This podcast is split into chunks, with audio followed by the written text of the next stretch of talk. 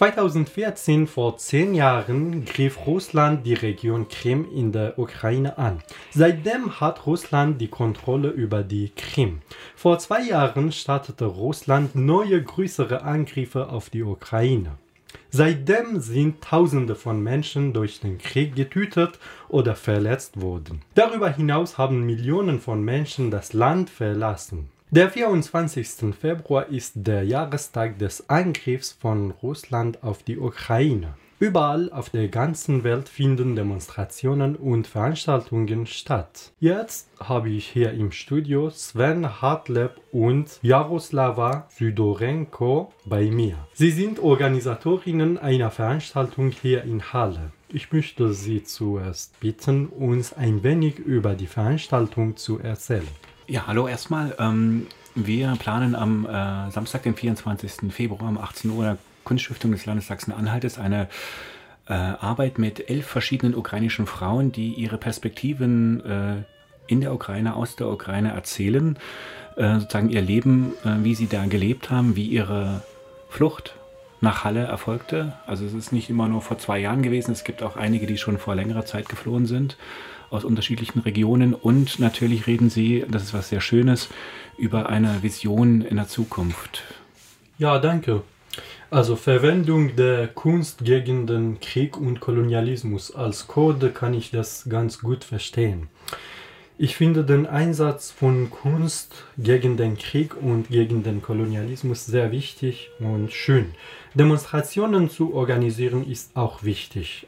Aber ich denke, Kunst hat eine andere Bedeutung und einen anderen Einfluss auf die Gesellschaft. Wie seid ihr auf die Idee gekommen, eure Gedanken über den Krieg durch Kunst auszudrücken?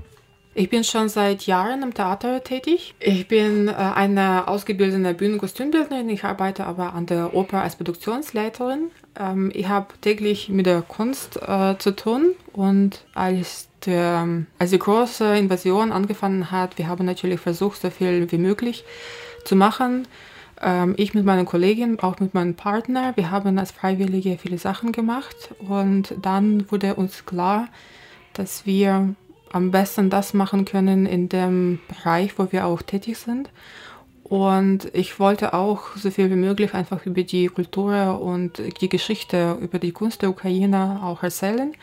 Wir haben äh, mehrere Lesungen gemacht, äh, auch mit Boris Kerman, der der Chefdramaturg an der Oper ist. Wir haben eine Lesung veranstaltet im Literaturhaus über ukrainischen Dichter, Taras Shevchenko, wo es auch über sein Leben, ähm, erzählt wurde und auch seine Gedichte vorgelesen wurden. Wir haben auch später ein paar Mal Lesungen, also mehrere Lesungen gemacht. Das hieß Texten der Texte des modernen Krieges. Wir haben auch eine Ausstellung gemacht, wo wir in mehreren Orten gezeigt haben. Äh, die Ausstellung heißt Ukrainians in Wartime.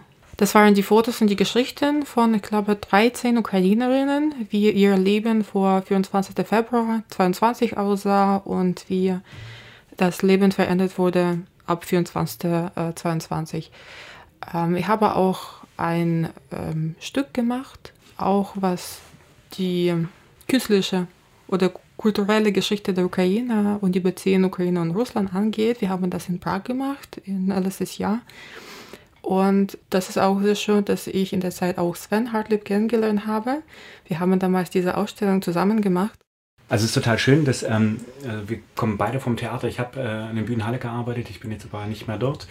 Äh, und wir haben uns da getroffen. Und ähm, das Schöne ist, dass ähm, im Rahmen der Ukraine-Hilfe bei Leuchtturmhelfer e.V. wir gemeinsame Freunde gefunden haben, die sich engagiert haben zur Unterstützung äh, von Hilfsgüterleistungen. Und wir hatten das sozusagen kombiniert mit verschiedenen Kunstprojekten. Und ein wichtiger Moment war eigentlich, dass ich mit Jaroslava ähm, zusammen äh, im Sommer, im letzten Sommer äh, nach Kiew gefahren bin und sie mir die ihre Ukraine gezeigt hat. Mhm.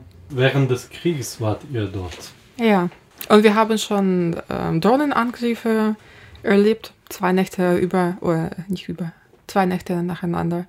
Und das war schon ein bisschen heftig. Und ich kann mir wirklich nicht vorstellen, wie die Menschen sowas äh, wirklich mehrmals im Monat oder mehrmals in der Woche erleben können. Und das ist Kiew. Also das ist es passieren viele Angriffe auf Kiew, aber die Regionen, äh, die, die Städte, die wirklich an der Grenze oder an der Frontlinie sind, die äh, sind natürlich mehr mhm. betroffen. Ja. Und wir haben zum Beispiel die Geschichten auch von äh, den Frauen, die aus Cherson kommen, ähm, die sind geflüchtet, als die Stadt schon besetzt wurde von, von den Russen. Es gibt die Geschichten von den Frauen aus Kharkiv und Kharkiv wird ständig, fast täglich auch jetzt beschossen. Es gibt die, die Geschichten von der Frau aus äh, Mykolaiv, wie sie auch geflüchtet hat mit ihren zwei Kindern. Am 8. März, als es die Berichte gab, dass äh, es wurde so nah, dass die Stadt auch von Russen besetzt werden konnte.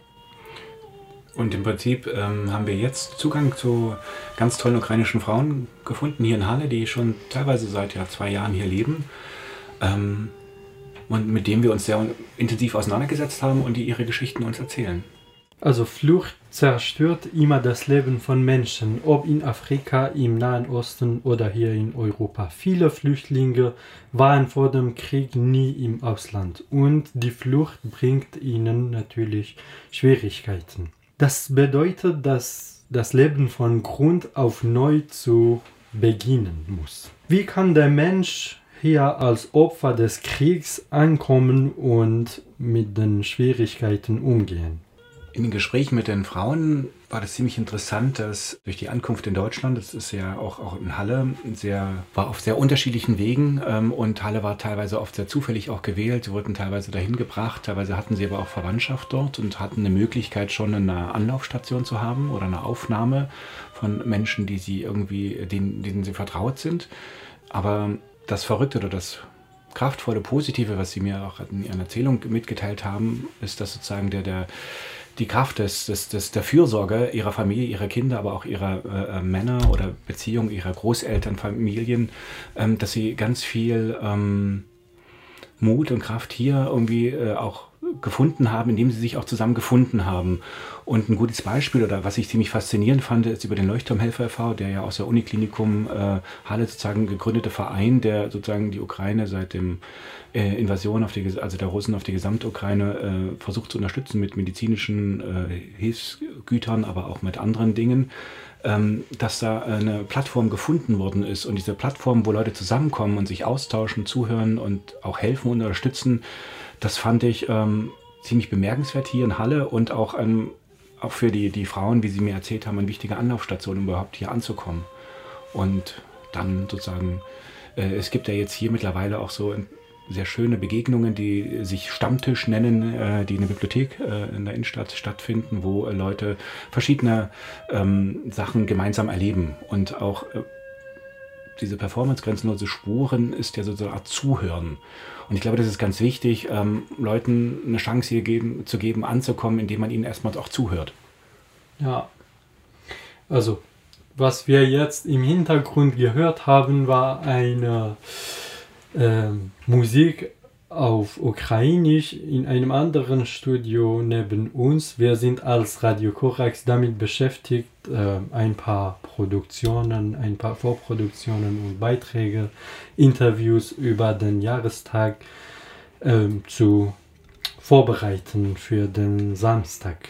Ich wollte das nur ein bisschen mehr über das Projekt zu, zu sagen. Ähm, und das haben wir damals auch mit dieser Ausstellung gemacht, Ukrainians in Wartime. Wir haben uns auf die Geschichten der Menschen konzentriert, weil sonst der Krieg ist sehr abstrakt. Das ist irgendwo, irgendwo da, irgendwo in der Ukraine, irgendwo im Osten Europa. Ja, das sind die Menschen hier.